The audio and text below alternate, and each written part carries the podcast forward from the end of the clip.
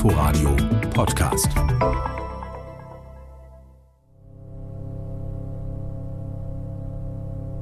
Okay, also jetzt wird es echt ein bisschen schräg, aber spannend. Sie müssen sich das so vorstellen. Stundenlang kriecht eine Welle von Frequenzen direkt in Ihr Gehirn und bleibt da stehen wie eine Wand mitten im Ohr.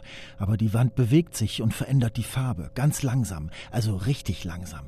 Drei Stunden lang moduliert sich diese Wand im Ohr von Phase zu Phase. Es brutzelt, es piept und manchmal zischt es ein bisschen. Dann wälzt sich von irgendwo ganz weit weg ein Bass in den Gehörgang, der näher rollt und näher kriechend, bedrohlich, gewaltig wie Musik zu einem Film, den es in diesem Moment nur in ihrem Kopf gibt.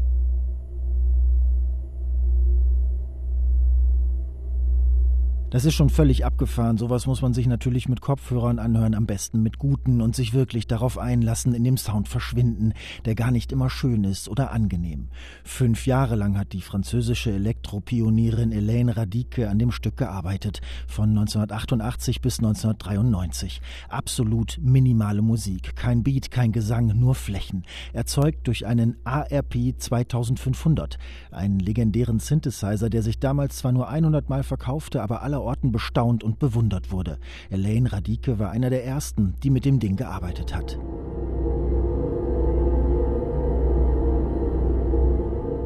Für die Umsetzung der Aufführung am Montagabend im Planetarium Prenzlauer Berg war der Schweizer Musiker und Komponist François Bonnet verantwortlich. 50 Lautsprecher in der Decke des Planetariums wurden bespielt und damit ja im Grunde das ganze Gebäude als eigener akustischer Raum. Stark.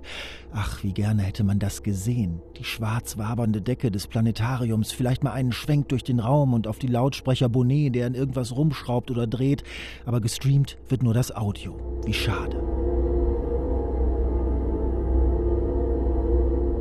Spannend, aber gestreamt wird mit Hilfe der binauralen Technologie. Das bedeutet, auf jedes Ohr kommt eine andere, nicht zu unterschiedliche Frequenz. Das Gehirn ist dann gezwungen, eine Art Mittelfrequenz zu bilden.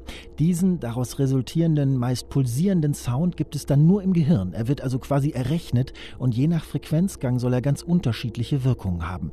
Kann einen völlig bescheuert machen oder auch entspannen oder super draufbringen. Verrückt auf jeden Fall, dass drei Stunden langes Frequenzgesumse aufregend sein kann.